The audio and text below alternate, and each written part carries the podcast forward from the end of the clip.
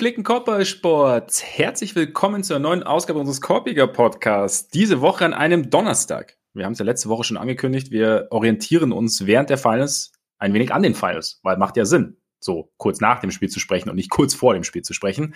Und äh, zumal wir jetzt mittlerweile drei Finalspiele durch haben und der Kälte führt.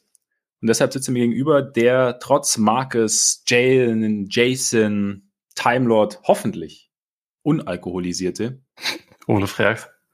Mein Name ist Max Marbeiter und ähm, Ole, du hast am Montag, hast du ganz kurz gesagt, dass du deine Celtics-Aktien verkauft hast, so im, im, im Sinne der Objektivität. Nicht, weil du die Celtics nicht mehr magst, sondern im Sinne der Objektivität. Wie viel hast du gebunkert im Keller, um dann morgens doch so ein bisschen ganz kurz die Emotionen rauslassen zu können bei so einem Spiel? Ich habe Aktien verkauft. hast du gesagt? Hast du gesagt? On record. Ich habe es jetzt leider nicht da, aber ich, vielleicht finde ich es noch und spielst dann noch mal ganz kurz Siehst vor. du, manchmal, manchmal ja. vergesse ich einfach, was ich sage. Aber weißt du, im ja. Sinne von jetzt Hier geht nichts verloren. Also natürlich bin ich hochobjektiv, immer. Da habe ich natürlich trotzdem gefreut. Also natürlich. Ganz normal. Ich hab, wollte dir nichts unterstellen. Du hast dich, du, dein, dein Donnerstag, heute ist Donnerstag, dein Donnerstag hat gut angefangen quasi. Ja, hat früh angefangen, aber, Dann aber, gut. aber im Wesentlichen gut.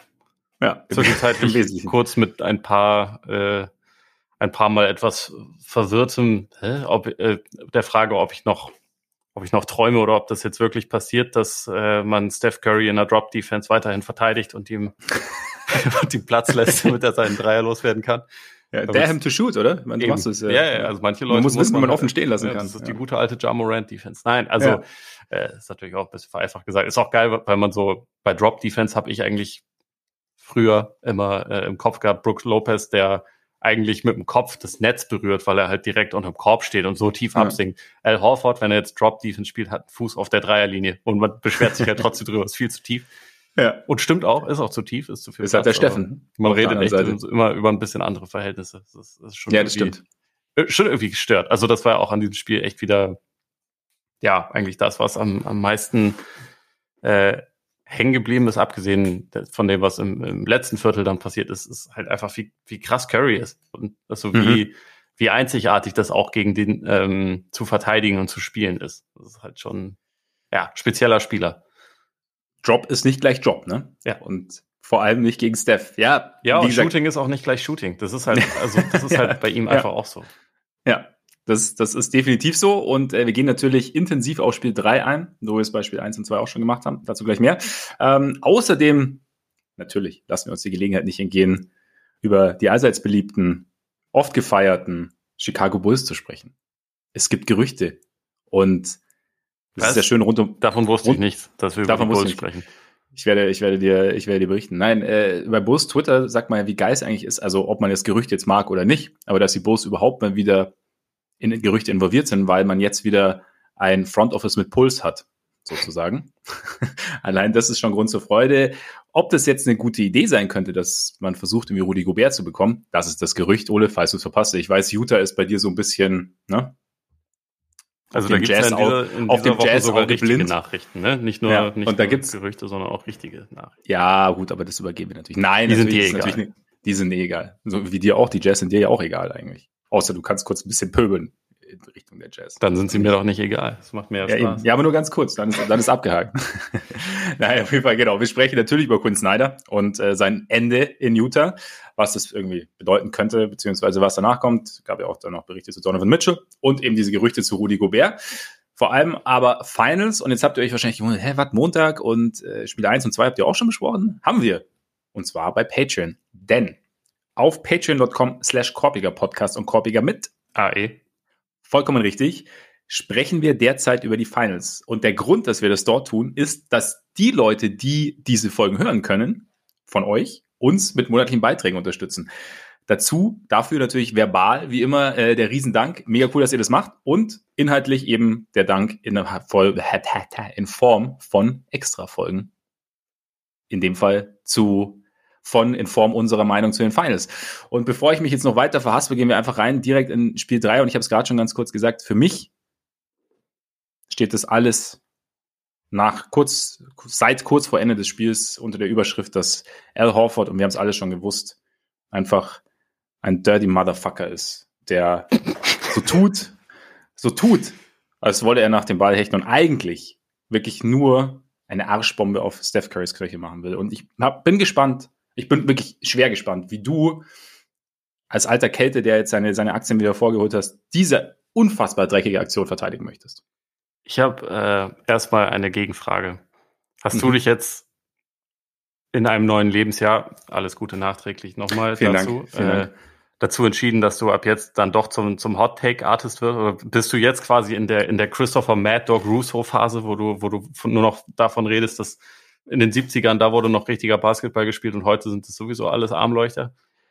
ich habe so ein bisschen den Eindruck gewonnen, dass du diese Hot Take also dass du eigentlich schon so ein gewisses Gesetzesalter brauchst, um die Hot Takes irgendwie rauszulassen, weil dann ist vielleicht auch eh schon wurscht, was du sagst, ja. weißt du, ich meine, ne, du hast dein Leben gelebt und ähm, ja, ich mein, bei mir schreitet das Alter auch fort und da habe ich mir gedacht, hey, keine Ahnung, kann ich auch Scheiße reden, ist ja wurscht, ja.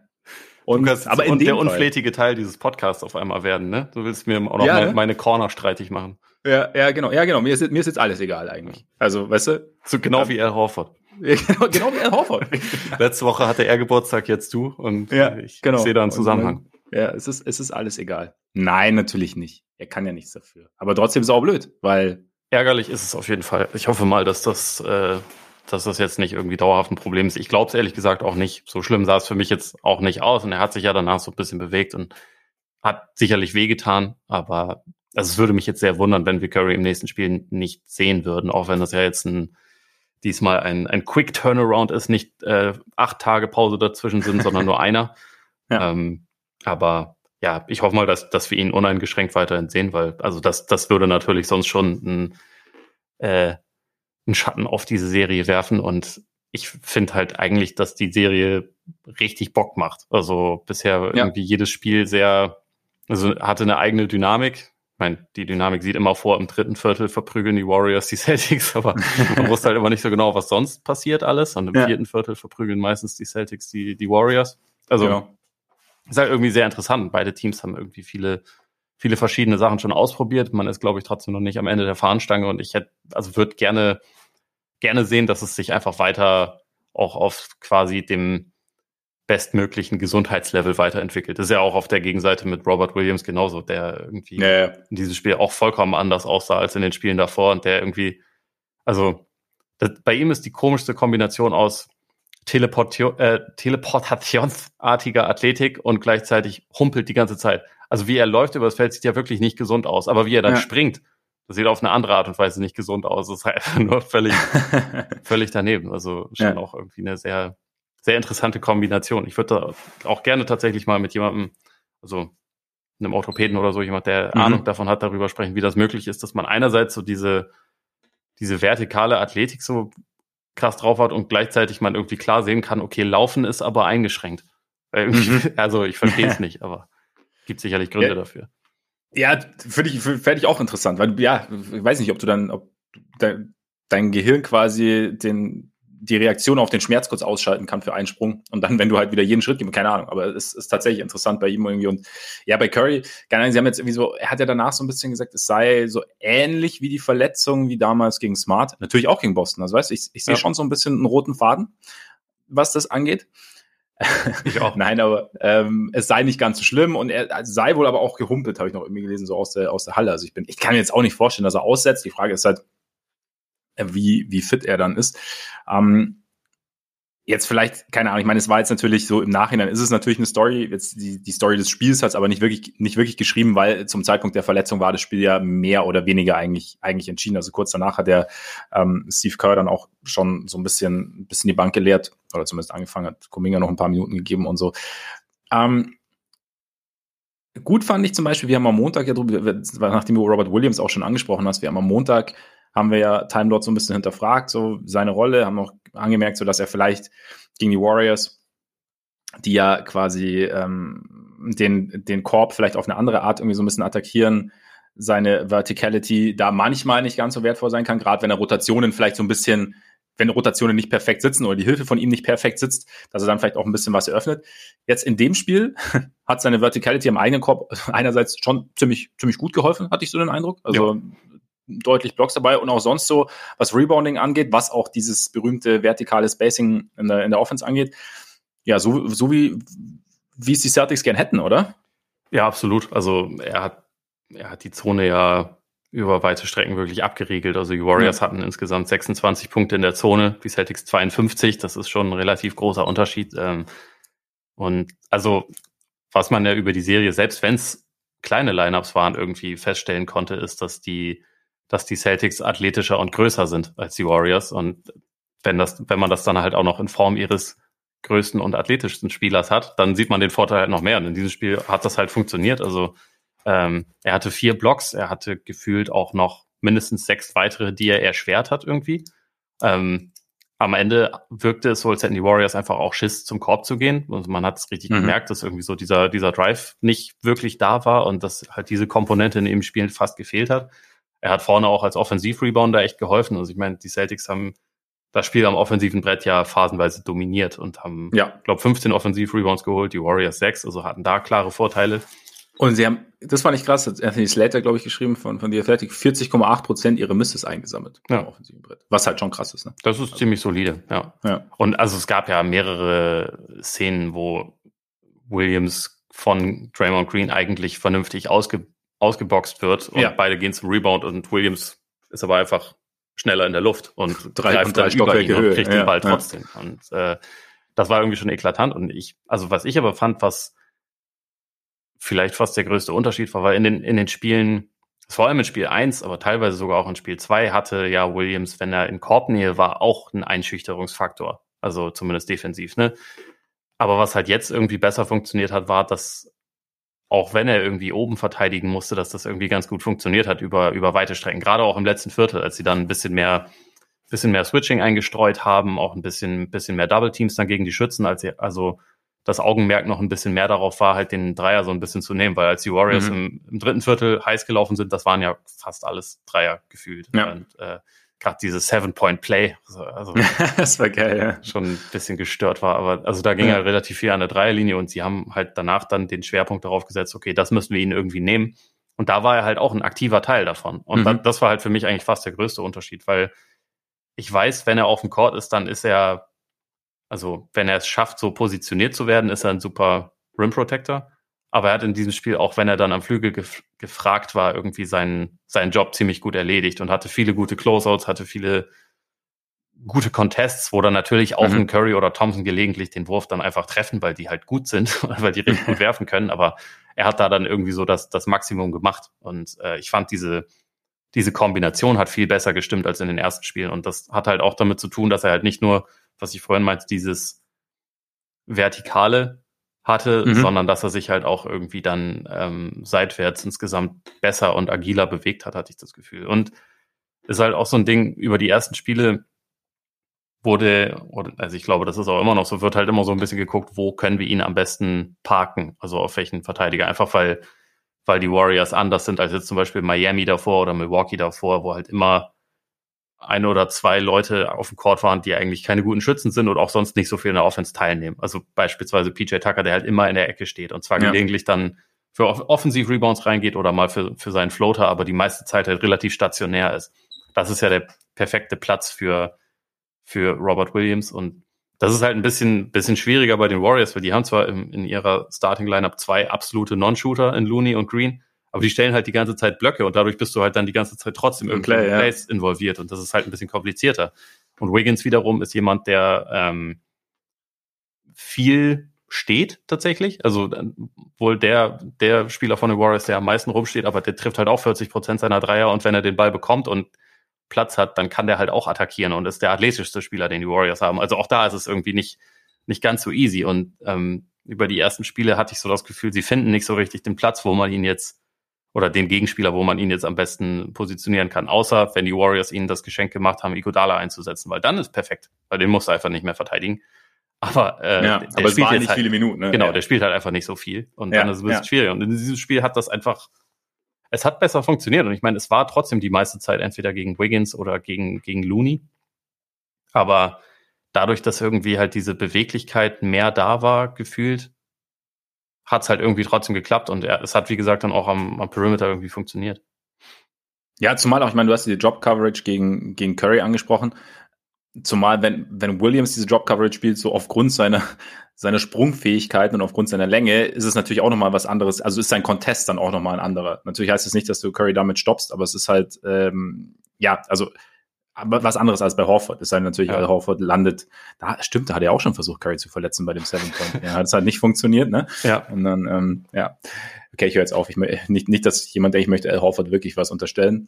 Aber dieses Seven Point Play noch mal ganz kurz, wie geil das eigentlich war, weil ich habe, ich habe es mir dann kurz so im Spiel notiert. Okay, potenzielles Seven Point Play und dass Otto Porter dann diesen komischen Dreier loslässt, als, als würde die Shotclock ablaufen, aber es waren noch elf Sekunden auf der Uhr und ich glaube, äh, äh, selbst im Broadcast hat dann Mark Jackson irgendwie gesagt, ja, ähm, oder, oder vielleicht war es auch Van Gandhi, so, ja, Shotclock läuft ab, einfach weil es so aussah, du hast ja mal gesehen, so, wie die elf so zur zehn wird und ich dachte auch, was macht er denn? Also, weißt du, war ja wirklich so, er hatte ja, weiß nicht, Schultern war nicht richtig gedreht, war eigentlich contested und er wird, wird irgendwie diesen Wurf los, aber gut, wer trifft halt, wer trifft halt recht, ne? Ja, absolut. Daher, Wahrscheinlich hat er sich in Sachen Clock-Management was von den Celtics abgeguckt, die manchmal einfach unglaublich hirnrissig sind, wenn die Uhr irgendwie abläuft oder sie denken, ah, Two-for-One-Möglichkeit. Das ist dann immer so ein Two-for-One, das halt maximal, nachdem man den Ball wiederkriegt, man noch irgendwie ja. drei, vier Sekunden hat, wo man auch sagen könnte, Alter, dann lauf doch einfach eine vernünftige Offense. Ja. Und lass, also versuch's dann einfach mit guter Defense einen Stopp zu bekommen und nicht, also, ja, das, das ist einfach häufig richtig dämlich. Auch im vierten Viertel hohe Führung da okay, dann lass uns jetzt aufhören zu spielen. Lass uns einfach den, den Ball auf der Stelle dribbeln und schwierige Würfe nehmen. Da war es dann auch wieder sehr gut, dass Robert Williams die Offensive Rebounds teilweise noch geholt hat, weil ja. sonst hätte einen das auch schon wieder ziemlich in den Arsch beißen können, wenn wir hier schon unflätig sind neuerdings. Ja, heu, heute ist, ist die Folge der Unflätigkeit. Ich meine, ähm, die Celtics im Endeffekt haben sie halt einfach irgendwie so ein bisschen Probleme, ein Spiel zu Ende, also halt wirklich die, oder ein Spiel zuzumachen. Also irgendwie ist es echt so, wie du ja, sagst. sie sind dann, manchmal einfach ein bisschen weil, dusselig.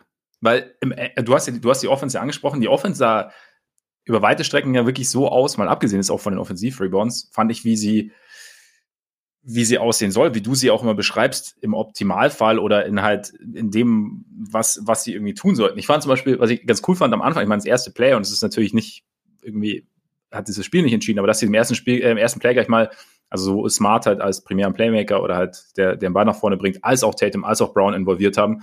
Ja. Und ähm, da direkt mal irgendwie so versucht haben, so einen anderen einen Fluss reinzubringen, so direkt, oder halt ein anderes, ja, ich habe es ja auch gesagt im letzten Spiel, vielleicht so ein bisschen so, so quasi die, die, die Tonalität zu setzen irgendwie für das Spiel, was, sie was sie irgendwie wollen. Und dann, dass sie halt irgendwie, ähm, ja, Pick and Roll, ich habe mir auch gedacht am Anfang, sie sind einmal, laufen sie auch nicht mega oft, aber sie haben quasi einen Brown-Williams Pick and Roll gespielt, was ich insofern ganz interessant war, weil du ja Looney äh, gegen Williams hast und, und Draymond gegen Brown.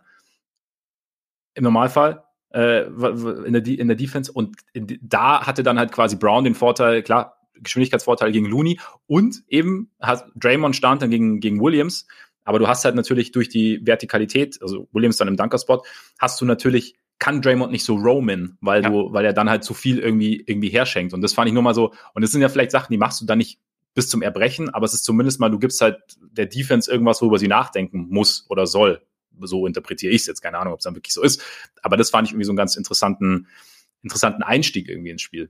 Ja, ich fand, ich fand auch, dass das irgendwie so die, die Balance zu Beginn des Spiels überwiegend ziemlich gut war, dass auch das Playmaking gut war. Also Brown hat ja mhm. Scorer losgelegt wie die Feuerwehr, aber hat auch ein paar echt gute Pässe gespielt. Bei Tatum war sowieso das ganze Spiel über das Playmaking echt 1A. Also er hatte, glaube ich, neun Assists und zwei Turnover. Ja. Zweiten auch nur ganz am Ende, als das Spiel eigentlich schon entschieden war. Also verbuchen wir auf der Habenseite, also wenn wir bedenken, dass die Celtics mit den, mit den Ballverlusten ja gerade in Spiel zwei echt massive Probleme hatten. Das war schon das wirkte irgendwie alles ein bisschen kontrollierter. Und also was ich dann halt immer nur so krass finde, ist, dass es halt im dritten Viertel dann trotzdem so krass schnell teilweise in sich zusammenfällt. Mhm. Das spricht natürlich einerseits auch für die Qualität der Warriors und andererseits fragt man sich aber manchmal auch, okay, aber was ist denn jetzt eigentlich, also sind das jetzt irgendwie die Monsters, die auf einmal den Ball angefasst haben und jetzt die ganzen Talente haben und deswegen ist es auf einmal unmöglich, gegen die zu spielen oder, oder schießt man sich irgendwie einfach immer wieder selbst in den Fuß? Für mich ist es halt häufig eher das, das Problem. Also diese, diese Tendenz, die die Celtics da haben, dass es dann mal einfach, dass eine Rotation verschlafen wird, mal ist es auch einfach, dass das Energielevel dann auf einmal nicht passt, was ja sonst in dem Spiel eigentlich nicht das Problem war. Und das summiert sich dann halt so krass schnell. Ich bin äh, überragend, ich weiß nicht, ob du es gesehen hast, aber äh, inmitten dieser Zeit hat dann Ime Yudoka eine, eine Auszeit genommen und hat im Huddle seine Spieler gefragt, ob sie jetzt mal aufhören wollen, wie Arschlöcher zu spielen. was ich halt schon echt ziemlich sensationell finde, was auch zur, zur Tonalität unseres Podcasts heute passt. Absolut, absolut. Äh, Wir sehr, haben uns- wir sehr haben- unflätig. Wir orientieren uns an, an Judoka, weil es scheint ja zu helfen. Ja, es scheint ja er, zu helfen. er ist sowieso der Beste. Ich finde auch diese, diese, diese grundsätzliche Grumpiness, das ist einfach was, finde ich klasse. Also ich meine, ist ja für Ja. mich sowieso auch kein Problem, grumpy zu sein, aber Es- auf diese Art und Weise, das ist schon, das ist schon gut. Du, you, you can relate sozusagen. Ja, voll. Das ist schon, ja, auf jeden Fall. Ja, und äh, auch die Sideline-Interviews sind halt einfach so geil. Also, Ja. ja. er ist auch so, angepisst von Lisa Salters einfach. ja, Weil- ist auch egal, wer da steht. Könnt ihr ja, wahrscheinlich also könnte, ja. Ja. Könnte, Guter Mann nicht, auf jeden Fall. könnte, könnte ein Papi da stehen und ihn interviewen und er wäre trotzdem stinkig. Ja. Wahrscheinlich. Ähm, ja, aber ich meine, in der Fall, also drittes Viertel, ja, du hast dann halt, es ist vielleicht, also einerseits glaube ich, sowas passiert halt gegen die Warriors schnell, weil die Warriors, wie du sagst, sind vielleicht das weniger athletische Team, sind vielleicht auch einfach, ja, haben vielleicht ein bisschen, ja, äh, weniger Waffen ist irgendwie, ist irgendwie schwieriger, aber vielleicht doch irgendwie halt so, oder Haben sie, mehr, glaube ich, kann man, also ja. ich meine, wenn die Würfe bei, bei Smart und so auch reinfallen, dann haben die Celtics mehr Waffen. Genau, genau. Und, und sind halt, ja, und, und vielleicht auch so ein bisschen, ein bisschen größere Löcher sozusagen, die, die sie Mhm. stopfen müssen, gerade auch defensiv, aber sie können halt trotzdem verteidigen. Sie können trotzdem, und gerade ein Team, das vielleicht dann, ja, bei dem es so ein bisschen on the edge ist teilweise, können sie, können sie da für Probleme sorgen und dann offensiv, ja, mein Gott, ich meine, wenn, wenn Clay so trifft, wie er, wie er über drei Viertel getroffen hat, wenn, wenn Curry irgendwann heiß läuft, das kann dir halt immer passieren. Das ist natürlich dann schon interessant, so dieses eine Ding, wo dann äh, Boston noch ähm, oder, oder Golden State auf plus zwei oder auf minus zwei rankommt und dann halt smart irgendwie gegen Wiggins steht. Das ist halt so ein, so ein klassisches Beispiel, wo vielleicht dann auch Emil Jodoka gefragt hat, ob sie aufhören wollen, wie Arschlöcher zu spielen und halt erstmal ISO gegen Wiggins macht, also quasi Mhm. gegen den besten Individualverteidiger, der ihm auch was Länge angeht, halt einfach überlegen, überlegen ist. Und dann halt, ja, den natürlich den, den, den Layup nicht trifft und äh, kurz danach dann äh, trifft halt äh, Curry den Dreier zur Führung. Also das sind natürlich dann solche Sachen, aber ich glaube, das ist auch, aber ist es nicht auch irgendwie normal in so einem Spiel, dass du das, dass du nicht 48, ich meine, deswegen ist ja Basketball auch das Spiel der Runs, weil dass du halt nicht 48 Minuten komplett durchziehen kannst, gerade dann halt eben auf dem Niveau irgendwie. Ja. Dass dann halt einfach der Gegner irgendwas irgendwann mal kurz an, äh, anzieht. Ja, also ich glaube, dass es, dass es nicht über 48 Minuten auf dem gleichen Niveau geht, ist irgendwie logisch. Es ist halt irgendwie interessant, dass es immer der gleiche, also immer das gleiche Viertel ist, zumindest Ja. in dieser Serie. Ähm, ich meine, gut, gegen, gegen Miami war es ja auch so, dass es dann am meistens einzelne Viertel waren, die ihnen das Genick gebrochen haben Mhm. und sie eigentlich sonst überwiegend ihre Sachen ganz gut gemacht haben und dann aber für eine Zeit lang, ja, gespielt haben wie Arschlöcher. Kannst du immer wieder sagen. Das trifft eig- eigentlich echt ziemlich gut. Aber apropos, na, ist gemein. Das ist eine gemeine Überleitung. Ähm, Zieh sie durch, zieh sie durch.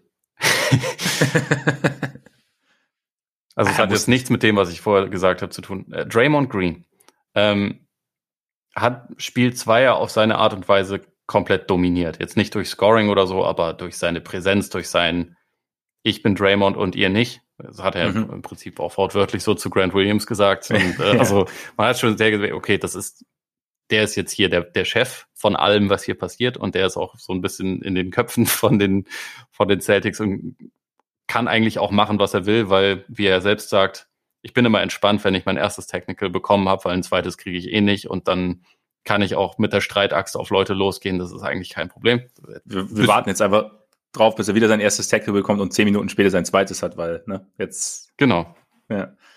In diesem Spiel wurde ihm nicht so viel erlaubt, hatte ich das Gefühl. Also die, die, die Referees waren grundsätzlich kleinlicher, muss man glaube ich sagen. Mhm. Und das hat den Celtics schon ein bisschen in die Karten gespielt, einfach weil die Warriors nicht so krass viel Druck ausüben konnten, so physisch. Ich meine, dadurch war ja auch der, der Impact von Gary Payton bei Weitem nicht so hoch wie in, Ja. in Spiel 2. Also hat auch dann viel weniger gespielt, weil man irgendwie das Gefühl hatte, okay, wenn er nicht so eine krasse Ballpressure aufbauen kann, dann so viel sonst macht er halt. Aber er hat es auch nicht so versucht, oder? Also ich hatte irgendwie, weiß ich nicht, Ja, aber auch so ein halt, bisschen weil, drauf der, gewartet. weil Also, die, die Linie relativ schnell, glaube ich, Ja. erkennlich. Da musste er dann auch drauf reagieren, ne? Aber dadurch Ja, fehlt ja, ja, irgendwie grundsätzlich so ein bisschen so eine, so eine Aggressivität. Und dann muss man schon sagen, also Draymond hat ein fürchterliches Spiel gemacht, so insgesamt. Mhm. Und auch eins der schlechtesten, die ich von ihm gesehen habe. Und ich meine, er hat ja öfter mal Spiele, wo er jetzt nicht scored oder so. Das ist ja bei ihm eigentlich fast zu vernachlässigen.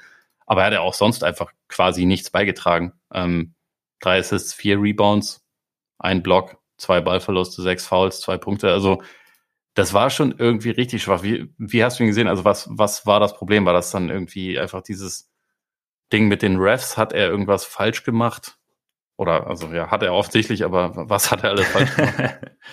was ich ganz interessant war, am Anfang, was ich aber eher drauf schieben würde, was, was Brown gut gemacht war, äh, gut gemacht hat, dass, dass Brown dieses Matchup mit Draymond nicht, nicht gescheut hat, sozusagen. Mhm. Dass ich nicht hat davon aus dem Konzept bringen lassen, sondern von Anfang an gesagt hat, okay, ich attackiere einfach. Weil, ich meine, bei so gut Draymond auch verteidigt und so, so schwer, wie Draymond mir das Leben auch machen kann, ich bin trotzdem schneller als er. Also ja. ich habe trotzdem Möglichkeiten. Und er hat sich davon, hatte ich so den Eindruck, weniger einschüchtern lassen als in Spiel 2. Hat dann ja auch, gab ja auch irgendwie die, die eine Aktion, in der Draymond den ähm, ihn blockt im, im, im Break und er danach dann aber out of bounds kriegt den Ball wieder und attackiert direkt Draymond wieder für, für ein Layup und hat, glaube ich, auch einmal einen Pick von, von ähm, Derek White weggeschickt und hat einfach so nach dem Motto, nee, ich, ich habe das schon im Griff. Und das ist natürlich dann vielleicht dann, das heißt, da war vielleicht dann Draymonds individueller Impact so, so ein bisschen weniger.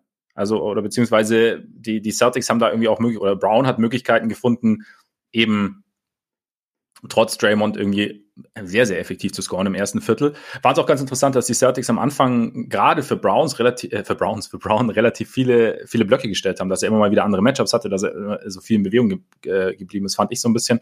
Da vielleicht Draymond auch so ein bisschen, ja, vielleicht damit auch, ich meine, du verwirrst Draymond natürlich defensiv nicht, aber ihn halt damit auch mit was anderem wieder konfrontiert haben.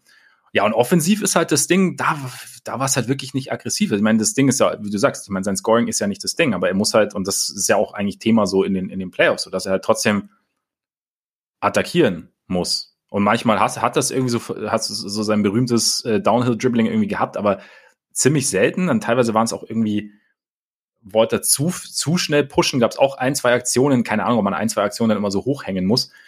Grundsätzlich hat mir aber so ein bisschen einfach die Aggressivität gefehlt. Und das hat dann ja auch so ein bisschen darin gemündet, hat ja der Broadcast dann auch gesagt im, im vierten Viertel, dass dann, dass sie dann Tatum teilweise gegen, gegen Draymond gestellt haben, der dann wiederum halt sich aber auch so Richtung Curry orientieren konnte und ja. ihm da irgendwie mit seiner Länge das Problem, das, das Leben schwer machen konnte. Und dann, ja, dann bist du halt, dann hast du Draymonds offensiver Wert ja fast negiert, weil du dann, oder, ne, weg, sozusagen. Weil wenn er nicht attackiert, wenn er und dadurch nicht zum Playmaker wird und sein Gegen- und, und Shooter ja sowieso nicht ist und sein Gegenspieler noch dazu deinen besten Scorer ein, einschränken kann, dann, ja, dann bleibt halt nicht mehr viel. Und ich glaube, das war, das war für mich offensiv einer der großen Faktoren. Und defensiv, ja, keine Ahnung. Also, wie gesagt, ich finde, Brown hat es einfach vielleicht auch gut gemacht und Draymond, für Draymond war es dann schwerer, vielleicht seine, seine Rolle irgendwie, irgendwie zu finden. Vielleicht war auch so eben so dieses Ding, jetzt stehe ich dann auf einmal gegen Williams und er macht sowas ja gut, aber es ist halt trotzdem wieder ein bisschen was anderes. Ja.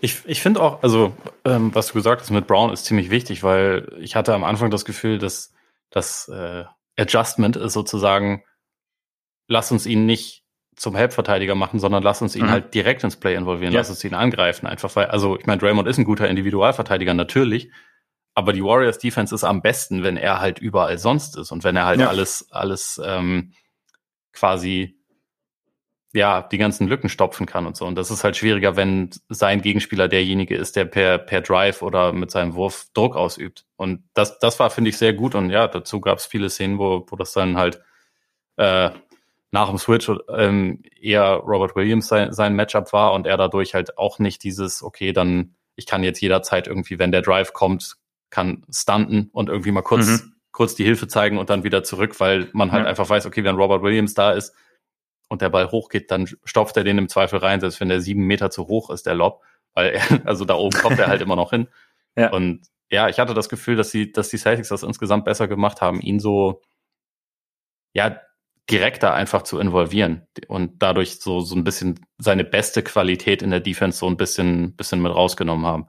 Das wird jetzt natürlich auch wieder interessant zu sehen, wie Draymond dann im nächsten. Spiel spielt, weil er ja auch jemand ist, der dieses Schachspiel gerne mitmacht und meistens ja. dann trotzdem Weg findet, irgendwie drin zu sein. Aber ich, ich fand es echt ganz interessant. Also gerade defensiv, weil ich da von ihm irgendwie schon, also ja, er war auch in Spiel zwei einfach nur unfassbar gut, was, was für Rotationen ja. er da hatte. Ne? Also wir haben da in Spiel zwei auch ein bisschen drüber geredet und ich habe mich ein bisschen da über die, die Linie der Refs definitiv aufgeregt, aber mal ganz gesehen, äh, abgesehen davon ist das, was er dann spielerisch gemacht hat, war ja einfach nur Absolut. Über, also Weltklasse. Das war halt in diesem Spiel nicht so der Faktor. Da bin ich jetzt mal gespannt, wie, wie die ähm, Reaktion aussieht. Nächste Frage wäre für mich Curry Steffen. Offensiv ziemlich gut. Ja. Würde ich sagen. Ähm, wie hast du ihn defensiv gesehen? Cool, auf der einen Seite so der Elefant im Raum, natürlich die, die Foul-Problematik. Ähm, da war auch das. Es ist ja bei Curry immer so ein bisschen das Ding, oder was heißt immer, es, es, kann ja bei Curry mal passieren, dass wenn er sich ein, zwei frühe Fouls abholt, dass er dann nochmal so, so was Dummes drin hat, wie jetzt das Ding gegen, gegen Smart, weißt du, wo, wo ihn beim Dreier fault so von hinten, weil er so reingreift. Mhm. Das ist natürlich das eine Ding. Boah, wie habe ich ihn. Das übrigens auch ein sehr softes Foul war, ne? Also wenn man. Ja, aber also war soft, aber war ein Es war ein Kontakt also, da, aber es war trotzdem ja. auch soft. Also in, in, in Spiel zwei wäre es wahrscheinlich kein Foul gewesen. Das ist, glaube ich, schon sehr davon abhängig, wen du, wen du da an, an der Pfeife hast. Ja, wenn du, ja. Scott Foster, mein, Goat. ich meine, die, die, die Celtics haben schon regelmäßig versucht, ihn halt auch wieder, halt, haben viel versucht, ihn zu involvieren. Ja. Also er musste, er musste defensiv richtig viel arbeiten. Und ich glaube, es ist halt schon so ein Ding, wenn du offensiv so eine, so eine Last schulterst, wie es, Curry tut, hm, dass du, je mehr du defensiv involviert bist, desto anstrengender wird es halt einfach. Und ich fand schon, es gab Plays, in denen er sein, in denen er sein, sein Gegenspieler halbwegs vor sich gehalten hat, in denen er ihn gestört hat. Aber ich rechne dann schon immer dann irgendwie mit, mit Breakdowns, einfach weil so, das halt, weil er ja nicht der, er ist jetzt nicht Kawhi sozusagen, weißt du, dieser klassische Two-Way-Player, der halt wirklich, also nicht, nur körperlich, sondern auch so vom, vom Spielerprofil her. So, er, er, er, ist ein besserer Verteidiger, bis, bis ja, persönlich, genau. Er ist, er ist ein besserer Verteidiger, vielleicht sogar mitunter mittlerweile ein guter Verteidiger. Nur ähm, es ist halt dann einfach, irgendwann ist es halt wahnsinnig schwer, da das, das aufrechtzuerhalten über das ganze Spiel.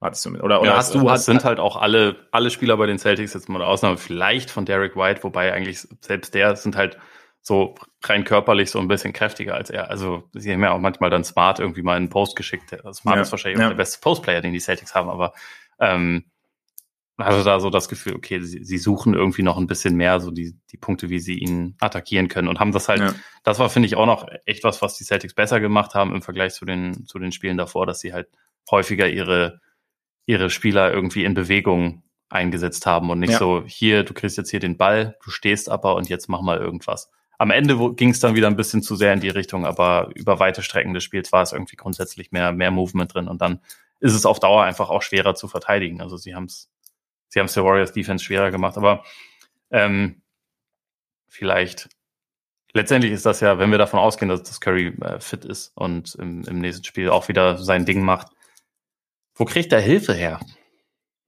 Und das ist ein ganz entscheidender Punkt für mich, weil wir reden über, also Clay war ja die Hilfe in dem Spiel, hat, hat anscheinend wirklich äh, Game 6 Clay geYouTubed, wie, wie er gesagt hat nach, nach Spiel 2. Aber ein Problem, das ich echt irgendwie sehe, so über die Serie, wir sprechen über Draymonds Offense, aber ich habe mir äh, ganz, also ich habe mir da eben notiert, das Pool-Problem. Ja. Und nicht nur, weil Jordan Poole jetzt ähm, nicht neben Curry noch groß scored oder dass diese, also weißt du, dass er nicht noch den, den, den, die dritte Gefahr sozusagen darstellt, neben Clay, wenn Clay so spielt wie jetzt, was natürlich auch ein Faktor ist. Ich habe nur so den Eindruck, es war so ein bisschen so, so in dem Moment, in dem Curry sitzt, und das ist ja eigentlich das, was man von Poole gern hätte, dass er dann auch so ein bisschen die Offense am Laufen lässt. Aber in dem Moment, in dem Curry sitzt, bricht halt die Offense irgendwie ein. Ja. Und dadurch, und, und dass Poole solche Schwierigkeiten hat, und dann, ich habe auch die Frage notiert, warum hat Poole solche Probleme gegen Peyton Pritchard zu scoren? Peyton Pritchard ist super kämpft. Gut, gut, das ist, das, das, ist, die, das ist die Antwort aus Boston. Nein, Quatsch, Richard wirklich, ist sehr gut ja. da drin, im Weg zu bleiben. Das ist da, ja. also das ist seine äh, beste Qualität defensiv. Er ist nicht, da, nicht groß und ist auch nicht, also nicht, nicht der Superathlet oder so, aber er ist halt recht schnell und schafft es ganz gut halt in Position zu bleiben. Und also tiefer Schwerpunkt, ne? Genau, ja. sehr tief. Das, das, reicht jetzt nicht unbedingt, um zum Stopper zu werden, aber das ja. sorgt halt zumindest für Gegenwehr.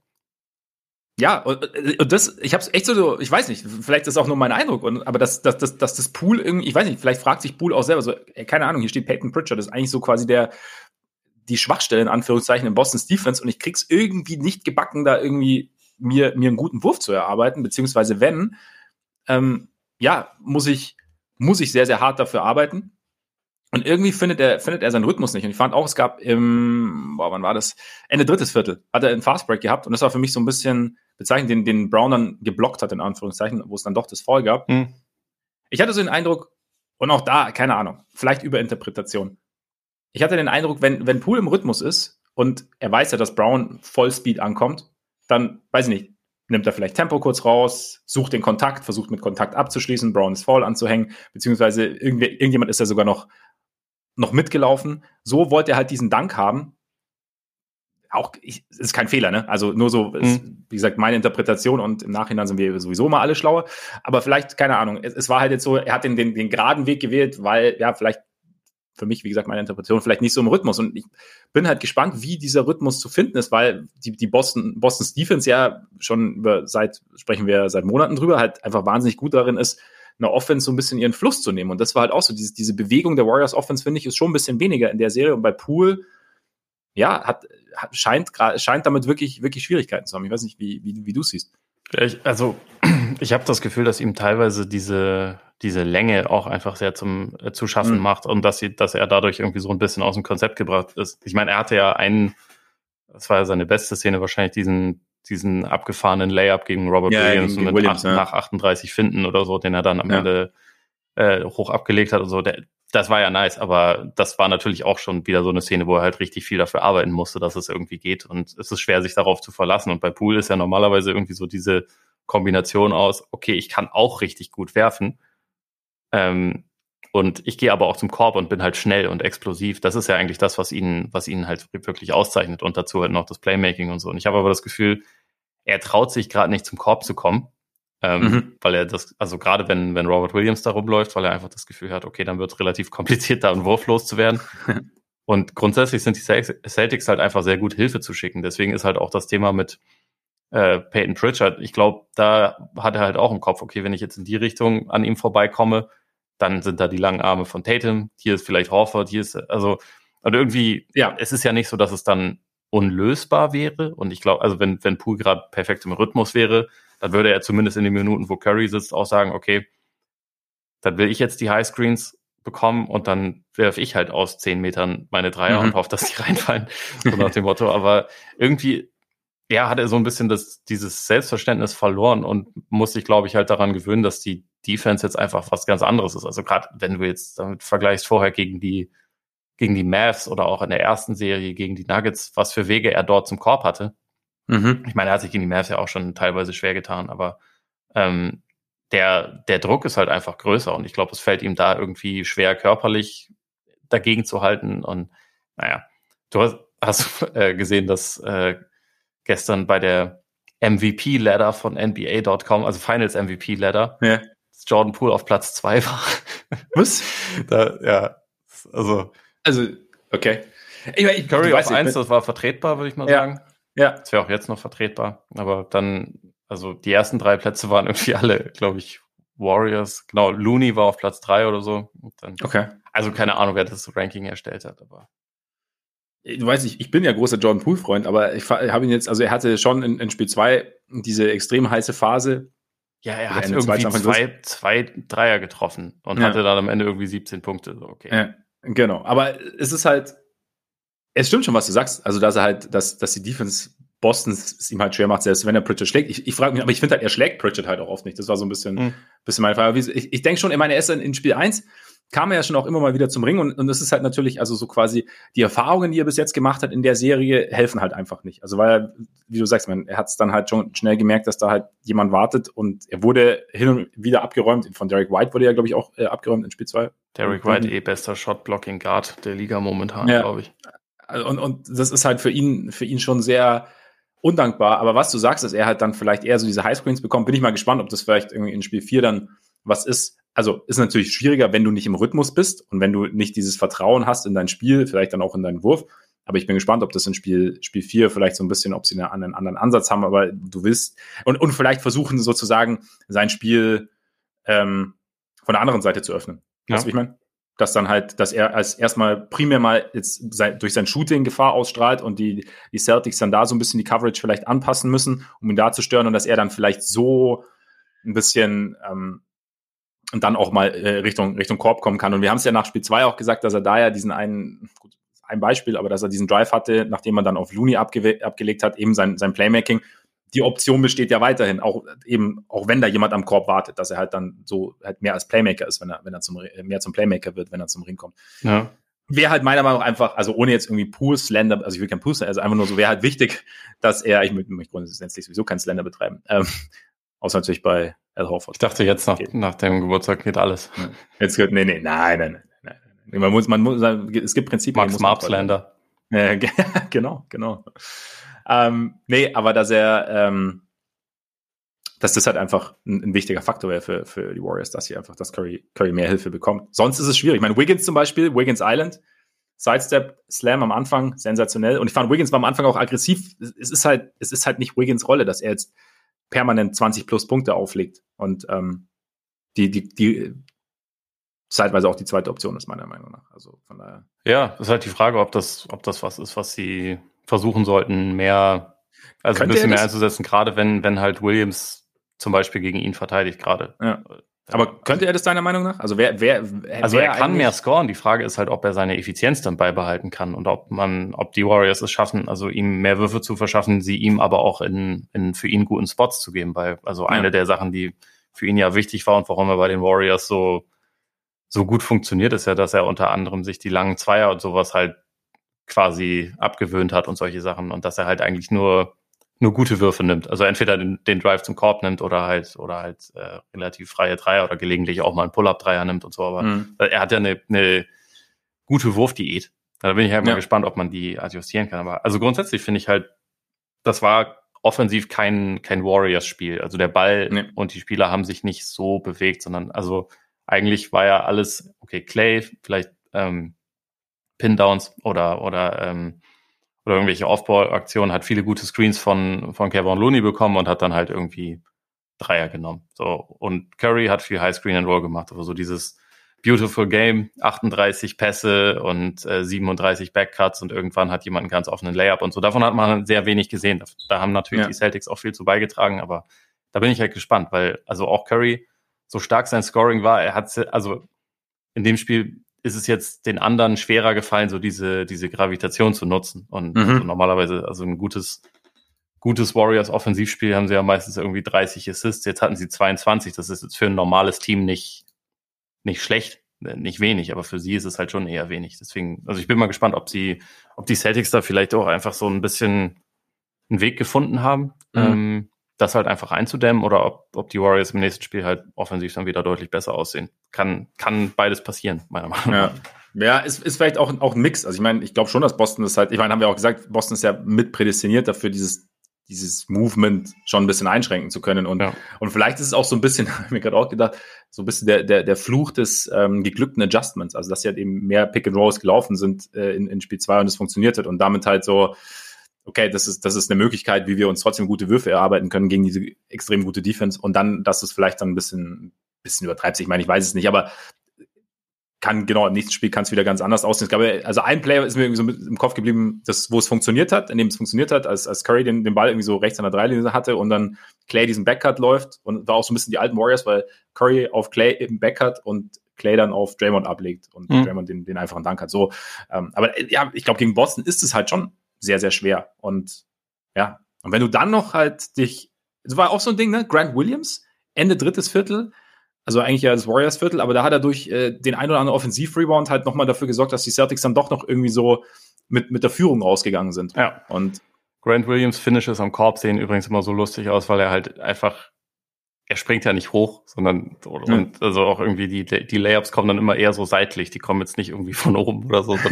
so, so gerade so über den Ring schaffen sie es. Layups ohne Flugkurve. Habe ich auch selten ja. so gesehen, aber es war effektiv, hat in dem Spiel echt gut funktioniert und war auch für ihn mit Abstand das Beste bisher in dieser Serie. Absolut. Wäre es für die ganz kurz vielleicht noch, weil Kevin Looney 17 Minuten vielleicht eher so quasi, nee, nee, nicht eher so seine Spielzeit. Ganz kurz, hättest, warst du überrascht, dass Looney so wenig gespielt hat angesichts dieser Rebound-Diskrepanz zwischen beiden Teams? Schon so ein bisschen. Also vor allem, weil ich ihn auch offensiv so als Screener nicht schlecht fand. Und also mhm. gerade wenn man gesehen hat, wie wenig Draymond beigetragen hätte, hätte ich schon gedacht, okay, vielleicht ein bisschen mehr ihn noch mit reinbringen. Aber also, das ist halt schwer zu sagen. Ich glaube, die, die Warriors wollten auch viel klein spielen. Ich meine, die, die Celtics sind ja auch irgendwie schon nach nicht mal drei Minuten haben sie Williams ja. das erste Mal rausgenommen für, für Derek White und haben halt gesagt, okay, Small Ball und so. Und irgendwie sind die Warriors da so ein bisschen, bisschen bereitwillig mitgegangen. Vielleicht auch, also ich meine, es hat ja im letzten Spiel auch super für sie funktioniert, aber dadurch, dass irgendwie in diesem Spiel Peyton nicht so eine Hilfe war und auch von, von Poole jetzt nicht so viel wieder kam, irgendwie war halt so dieser Small Ball Look in dem Spiel, finde ich halt nicht so stark.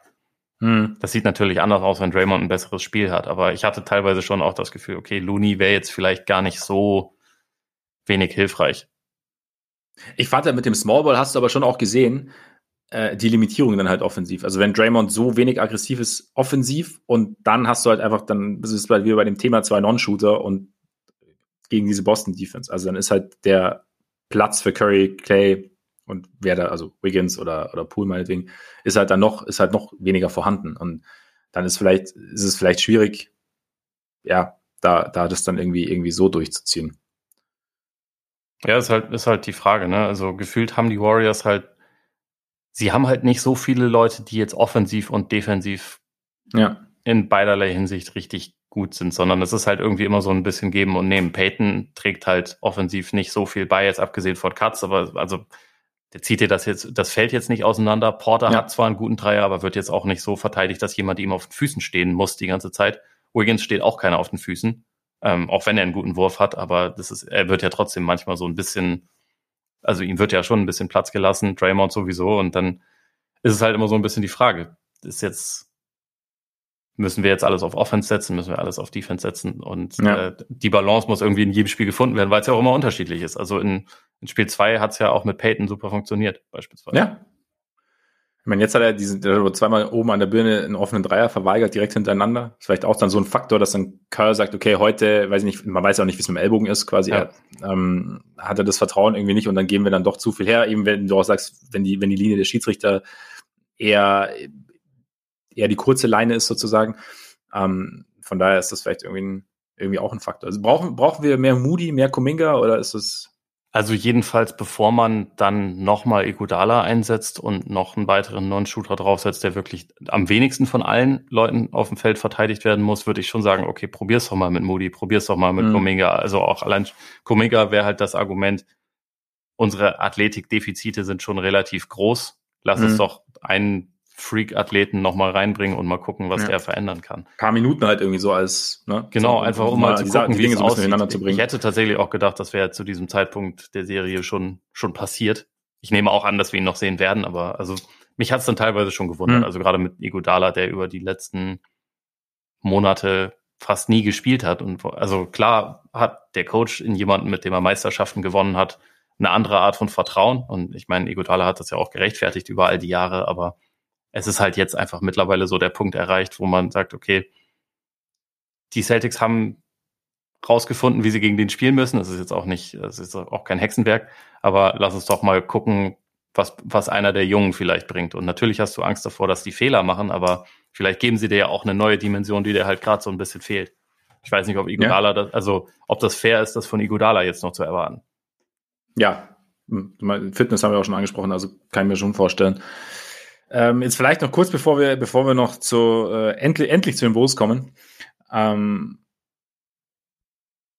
Shoutout an Jason Tatum, oder? Ja. Ich meine, ähm, die, der Schichtdienst in Boston funktioniert eigentlich hervorragend. Äh, Jalen Brown übernimmt die Frühschicht und dann Richtung spät kommt dann, kommt dann Jason Tatum.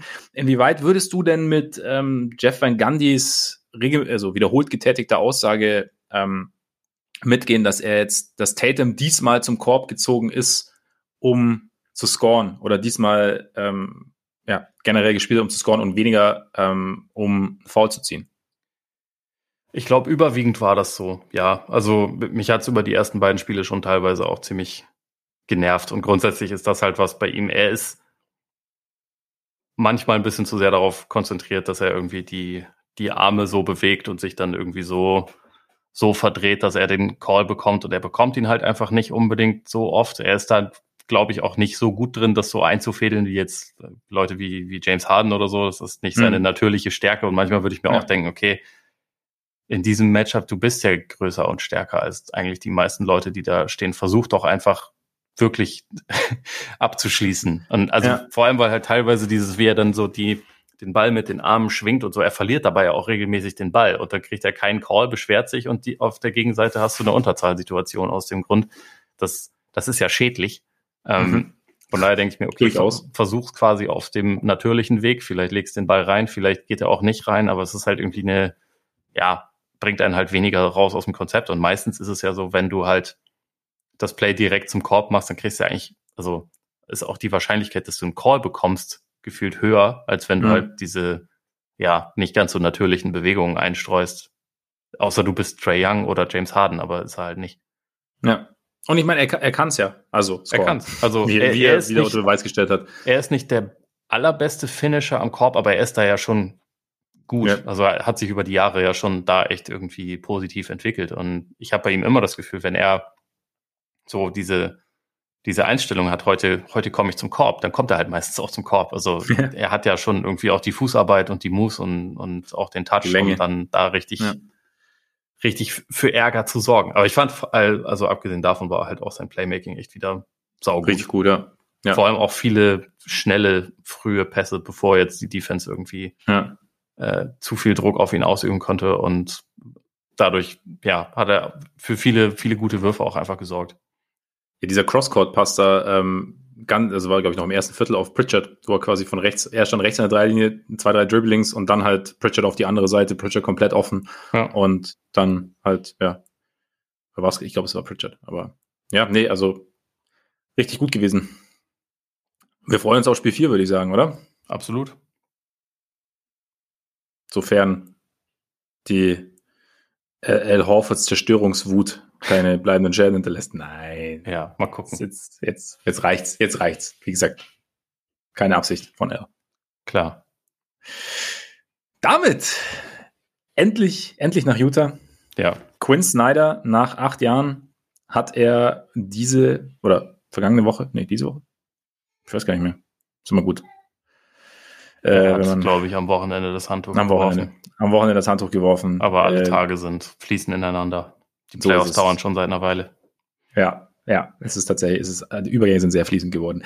Ähm, ja, ist nicht mehr Jazzcoach, hm, kommt jetzt nicht wahnsinnig überraschend. Ne? Ich meine, war so die letzten Wochen war ja eigentlich, ja, wurde schon groß gemunkelt im Endeffekt, dass, dass es durchaus sein kann, dass die Jazz in die nächste Saison mit einem, mit einem neuen Headcoach gehen.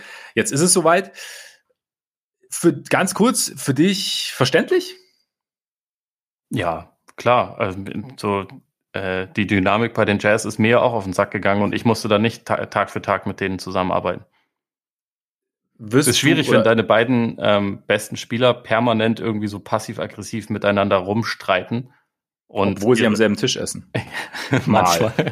und ihre offensichtlichen Probleme auch irgendwie nicht aus dem, aus dem Weg räumen können. Und ja. ich denke, also ich glaube, Quinn Snyder ist ein sehr, sehr guter Coach, aber ich glaube, die allermeisten gerade wenn es quasi der gleiche Kern eines Teams sind, irgendwann kann sich das halt dann auch mal so ein bisschen überholen mhm. und manchmal braucht es dann irgendwie einen neuen Input. Ich glaube zwar, dass es bei den Jazz fast noch mehr neue Star-Dynamik ja. braucht mhm. oder also andere Spieler, aber ähm, ich glaube auch, dass ein Coach dann irgendwann bei immer den gleichen Leuten vielleicht auch so ein bisschen ja den den Einfluss verliert und also gerade ja wenn wenn du jetzt irgendwie auf die Perimeter Defense von Mitchell guckst, Snyder wird ihm über die letzten Jahre schon auch gesagt haben, hey, Donny, ähm, wir könnten auch Defense auf dem Flügel brauchen. Hast du da nicht, kennst du da jemanden? So, ne? Und irgendwann, ja. Ja. kannst du dann als Coach vielleicht auch sagen, okay, dann, dann heute will ich jetzt erstmal eine Weile. Ich bin jetzt eh dann wahrscheinlich direkt der beste verfügbare Coach. Er hat ja, glaube ich, ähm, also die Jazz können ihn ein Jahr lang blocken ähm, mhm. von seinem nächsten Engagement, aber das ist ja auch okay. Also er hat ja anscheinend auch Lust, ein Jahr Pause zu machen und kann ja. sich das ja in Ruhe angucken und dann geht er halt entweder, wird er danach zum Popovic-Nachfolger, das Gerücht gibt's ja schon, oder es ja. wird halt andere gute, attraktive Posten geben und er wird da einer der der ersten Namen oben sein. Also ich fand's jetzt, ich fand's jetzt nicht schockierend und auch gerade so wie sich die Situation bei den Jazz gestaltet hat, glaube ich auch nicht, dass es der letzte von den involvierten Personen ist, der ähm, ja das Team verlässt in der Offseason. Ich meine, es heißt ja oft irgendwie, dass du nach einer gewissen Zeit äh, neue Impulse oder dass nach einer gewissen Zeit neue Impulse nicht, nicht schaden, gerade in der Situation. Dein alter Freund Phil Jackson hat immer von einem sieben-Jahres-Limit gesprochen. Ja, dann irgendwie selber zehn Jahre die Bulls gecoacht und so, aber sonst äh, ja, hat er sich, glaube ich, überwiegend auch dran gehalten. Ja, und er hatte ja, er hatte ja diese zwei Jahre oder knapp zwei Jahre ohne, ohne Jordan quasi, weißt du? Das war ja dann wie. Meinst du, das war die Erholung, die er gebraucht hat? Wie, wie ein Sabbatical sozusagen. Bestimmt. Ein, aktives Sabbatical. Weiß ich nicht. Also zumindest hast du ja neue Reize bekommen dann. Aber ja, also ich, wie gesagt, und bei den Jazz, wenn du halt drei Jahre hintereinander irgendwie dieselbe Thematik hast, oder waren es sogar mehr, ich weiß es nicht, also wenn du eigentlich theoretisch auf deinem auf deinem Höhepunkt angekommen sein solltest und irgendwie halt aber diese letzten Meter dann zum, zum Gipfel dann doch irgendwie, du siehst sie die ganze Zeit vor dir, du kriegst einfach, du kriegst diese Schritte nicht hin, dann ist vielleicht wirklich so der Punkt, okay, ähm, wir, wir versuchen was Neues oder wir versuchen, also wir wollen alle irgendwie was Neues versuchen, weil ist ja für Snyder selber auch frustrierend, wenn du, wenn es einfach das Finale nicht gelingt und sowas, wie du sagst, eben, dass, dass Mitchell ja sein defensives Potenzial, das ihm ja schon nachgesagt wird, irgendwie nicht, nie so wirklich ausnutzt, also nicht mal ansatzweise. Trotzdem hat Walsh berichtet, dass Mitchell von der Situation entnervt sei. Ja, und, und äh, frustriert und überrascht und alles. Und, also, ja. Der will letztendlich doch auch auf die Art und Weise nur signalisieren, dass er. Input haben will, oder? Also für die nächste, für die nächste Coaching-Entscheidung. Oder ja. er lässt sich schon mal die Hintertür offen, falls ihm in zwei Wochen einfällt. Leute, also ich wollte eigentlich nur hier bleiben, weil Quinn Snyder hier ist. Genau. Jetzt ist also, er nicht mehr da, jetzt möchte ich weg. Und andere Teams können sich ja schon mal überlegen, was sie eventuell bieten wollen oder bieten können, sollte ja. es dazu kommen. Wie die Knicks, die schon kommen. jetzt zu Playoff-Spielen ihre Repräsentanten geschickt haben, damit sie ein bisschen sowohl ja. ihm als auch Jalen Brunson schon mal aus der ersten Reihe zuwinken können. Ja, genau. Ja, ko konkret an Anführungszeichen sind die Trade-Gerüchte um den anderen Star, Rudy Gobert. Und Kevin O'Connor von The Ringer hat äh, auch, ähm, wie gesagt, die Chicago Bulls ins Spiel gebracht, dass sie durchaus interessiert sein oder beziehungsweise aktiv versuchen würden, mal zu gucken, was, was so geht. Ähm, dass sie es aber, also da ist jetzt nichts, also ähm, Jake Fisher, glaube ich, vom Bleacher Report hat auch mal ähm, dazu ähm, nochmal einen Report abgeliefert. Also es ist nicht so, dass sie es jetzt intensiv versuchen würden. Sie sind halt selber, selber so ein bisschen am, am Sondieren, einfach weil sie halt natürlich sehen, also defensiv auf Center gibt es vielleicht noch andere Möglichkeiten sozusagen. Und Mitchell Robinson soll ja auch eine Möglichkeit sein. Du grinst schon, Wuchi Main und so. Ähm, trotzdem, ich möchte, ich möchte mal, ich, weil, keine Ahnung, ich, wenn ich höre ähm, Bulls mit einem hochdekorierten NBA-Spieler in Kontakt, beziehungsweise in, in, in Verbindung gebracht, mache ich mir natürlich meine Gedanken. Aber wie, welche Gedanken machst du dir denn so, wenn du hörst, Rüdiger, Bulls Interesse, wie sähe das denn mit diesem Roster dann aus? Also das, was ich gelesen habe als konkretes Angebot, wäre ja Vucci und, äh, und Patrick Williams. Aber, mhm. aber das ist, glaube ich, aber auch so, aber das ich. Oder es ist eine Spekulation, kann auch sein. Das ist, glaube ich, genau, das ist, glaube ich, eher Spekulation, weil es halt am naheliegendsten ist, so quasi. Du, du gibst halt Vucevic ab und wenn du halt, und du, man weiß jetzt, Vucevic, ich glaube sowieso ganz, sorry, wenn ich dich jetzt gerade unterbreche, aber ganz kurz nur dazu, weil ähm, Vucevic einerseits, ich glaube, sein Wert ist gar nicht, Wert in Anführungszeichen, ich hasse diesen Ausdruck, aber ich glaube halt, er, er, ist nicht so uninteressant, weil sein Vertrag läuft aus und er ist ja trotzdem noch einer, der, ähm, also ein solider bis guter NBA-Spieler, so weißt du, so das, ähm, und gleichzeitig, aber trotzdem ist es jetzt nicht einer, der, bei dem du sagst, boah, geil, so äh, passt. Und, und Patrick Williams ist wahrscheinlich dann derjenige mit dem größten Potenzial, den die Bulls halt noch anbieten können. Deswegen ist es halt irgendwie, okay, es ist das naheliegendste Angebot. Das best, außerdem, wenn du halt, Trade Asset, auf jeden genau, Fall. Wenn du, genau, und wenn du einen Center holst, dass du dann natürlich deinen Starting Center tendenziell abgibst in, im Zuge des Trades oder im Optimalfall ist ja irgendwie auch gleich. Ich denke, meiner Meinung nach, wenn die Bulls irgendwie größeren Trade machen, sind denke ich eher, dass mehrere Teams involviert sein müssen, einfach weil die Bulls jetzt nicht, nicht mega viel haben. Das ist nur ganz kurz dazu so. Ja, Aber, das, das ist halt so die Frage, wie, wie Patrick Williams gesehen wird, glaube ich. Also grundsätzlich. Und ob sie ihn wirklich abgeben wollen. Also, ja, weißt ja, du, klar, ja auch wenn, wenn du für einen guten Spieler, also einen richtig guten Spieler traden willst, dann musst du was abgeben und da reicht dir Vucevic halt nicht. Und nee, eben genau. Also, ja, bin ich, bin ich bei dir. Grundsätzlich würde ich denken, äh, das wäre sportlich schon sehr sinnvoll für die Bulls. Also einfach auch die Kombination aus, aus Caruso, Ball und du hast dann noch Gobert und Levine, wenn er bleibt, der nicht ein toller Verteidiger ist, aber ein äh, williger, engagierter Verteidiger, dann hast du im Prinzip besserer, Indi besserer Mann gegen Mann-Verteidiger momentan als Mitchell zum Beispiel. Wahrscheinlich, ja, hast, ja. hast du also, recht. Also Stand jetzt, hm. Potenzial, sei mal nee, also, ja. äh, gebe ich dir recht, ja. Und darum kannst du schon dann ein ziemlich gutes Team bauen, glaube ich. Ist halt so ein bisschen die Frage, ob die Bulls jetzt so diesen so einen klassischen Pick-and-Roll-Playmaker haben, der jetzt ähm, Gobert offensiv richtig gut einsetzen würde. Da, das ist mhm. vielleicht eher ein bisschen so wie das, äh, das Problem, was es in, in Utah auch schon so ein bisschen gab, dass man da eigentlich das Gefühl hatte, also eigentlich könnte man dem auch noch ein paar mehr Lobs pro Spiel wahrscheinlich verschaffen, aber das ist ja was, was man durchaus auch äh, finden kann, ähm, was man, was man, also wenn man das wenn man das priorisiert, was man machen könnte. Also ich glaube, dass das schon, es wäre schon ein sehr starkes Upgrade für die Bulls. Ich glaube, Gobert wäre jetzt bei einigen anderen Teams, würde er vielleicht sogar noch einen größeren Unterschied machen. Aber grundsätzlich, du weißt, wie ich, wie ich zu deinem Freund Wucci Main stehe. Und äh, also bei Patrick Williams, ich bin ja auch ein Fan von seinem Potenzial, aber wenn, wenn wir jetzt ganz nüchtern betrachtet, betrachten, was er schon so alles gemacht hat und wie wovon man ausgehen kann oder muss, äh, wie er sich entwickelt, dann wäre es jetzt, also wenn du halt davon ausgehst, okay, Gobert ist vom, von dem, was er auf dem Court liefert, ist er wahrscheinlich zumindest in der Regular Season Top 20 Spieler in der Liga. Wenn du die Chance hast, den zu bekommen, dann musst du dich eigentlich von Patrick Williams für ihn trennen, weil das macht dein Team schon deutlich besser. Aber äh, wenn man sagt, okay, Patrick Williams ist aber für uns der Schlüssel zur Zukunft, wenn Levine keinen Bock mehr hat und DeRozan alt ist und Fuji Main längst weg ist, dann behältst du den. Aber wie gesagt, also das war jetzt bisher nicht der, nicht der Vibe, den ich vom neuen Bulls Front Office bekommen habe, sondern der Vibe war eher, hey, wir können ja relativ schnell relativ gut werden. Lass uns das doch mal probieren. Weil gut werden ist ja eigentlich auch ganz cool. Und mit Gobert werden sie viel besser. Das ist schon so.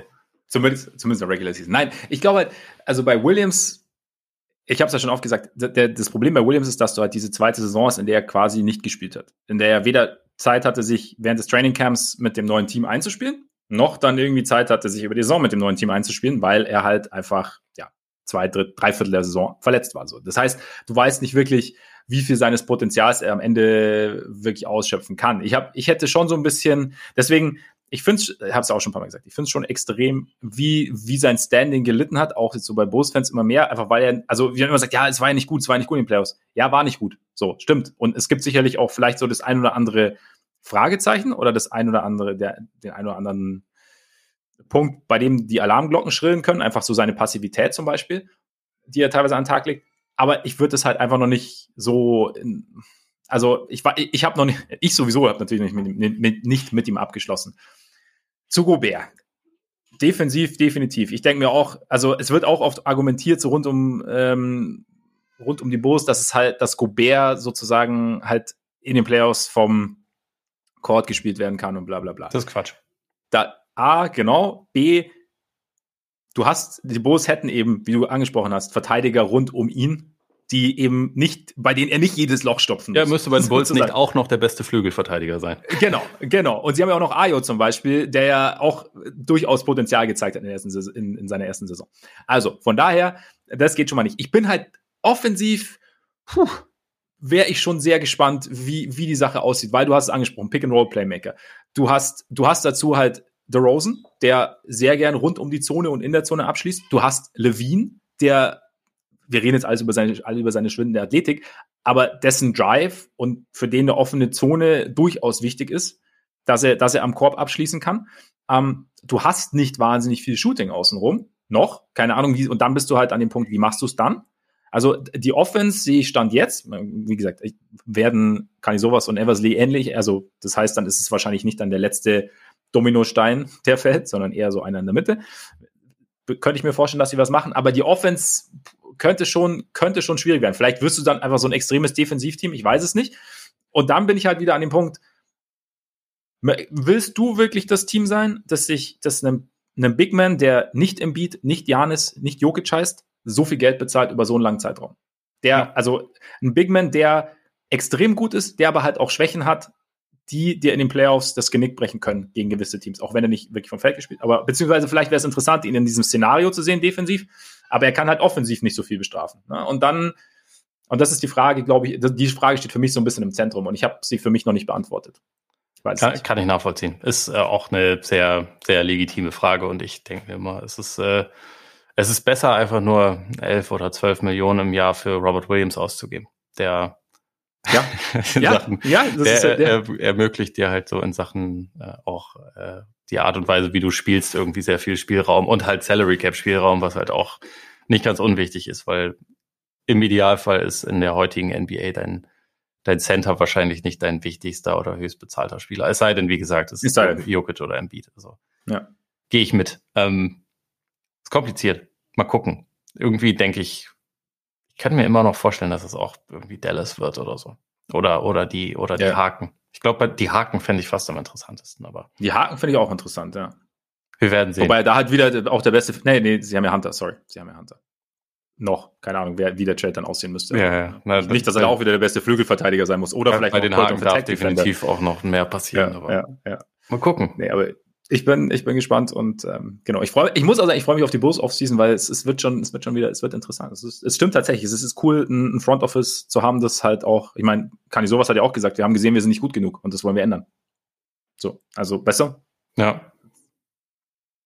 Hat er recht. Und, und Pat wird natürlich auch intensiv an seinem Spiel arbeiten. Vielleicht ist dann auch einfach äh, ne, in Jahr drei kommt der große Sprung. Und wir reden nächstes Jahr vom MIP Pat Williams. Ja, oder, oder die Bulls traden alles, was sie haben für Russell Westbrook. Und damit ist mein Kontingent für heute wieder. sollte es auch, sollte es auch. Wir müssen. Ich möchte mich abmutzeln. Ja, wir wollen ja auch, wir wollen ja auch, dass, dass ihr dann froh seid, dass es vorbei ist mit so einem Take dann am Ende. Ja. Und dass wir uns dann langsam auf die nächste Woche freuen können. Manchmal muss es wehtun. Manchmal muss es wehtun. Ja, siehst du auch da, bei mir schon wieder. Manchmal muss es wehtun. Und in diesem Sinne bedanken wir uns recht herzlich für eure Aufmerksamkeit. Schön, dass ihr dabei wart.